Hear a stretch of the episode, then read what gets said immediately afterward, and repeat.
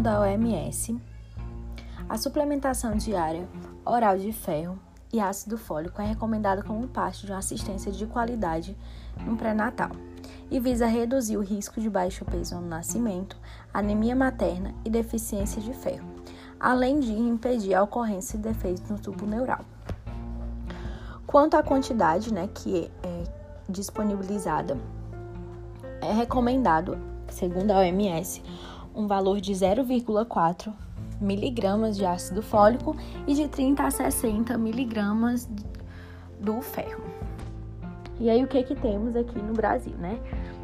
No caderno de é, caderno de atenção básico número 32, que é do pré-natal, né? Que nos era disponibilizado em 2012 e teve uma reimpressão em 2013, esse mesmo caderno que deveria ser dispensado a essa mulher, tanto no período pré-concepcional, o ácido fólico numa quantidade de 5 miligramas dia, e que isso deveria se manter até nos dois primeiros meses de gestação. E o, ferro, um valor de 40 miligramas.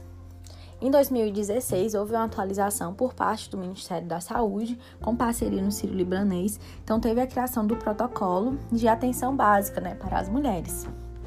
E aí, nesse protocolo, já de acordo com o, a Organização Mundial de Saúde, a quantidade do ácido fólico que deveria ser dispensada seria um valor de 0,4 miligramas e deveria se manter durante toda a gestação, deve se manter durante toda a gestação, e o, o sulfato ferroso se manteve um valor de 40 miligramas, né?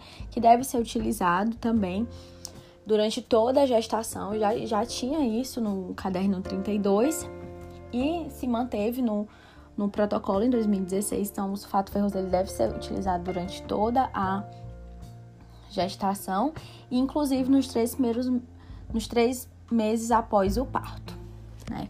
E aí, se tiver a disponibilidade, né, durante a, a consulta, durante o atendimento, é, da 0,4 miligramas se mantém até durante todo o período gestacional. Caso só tenha as 5 miligramas, é que realmente segue-se o que tem no caderno 32, certo?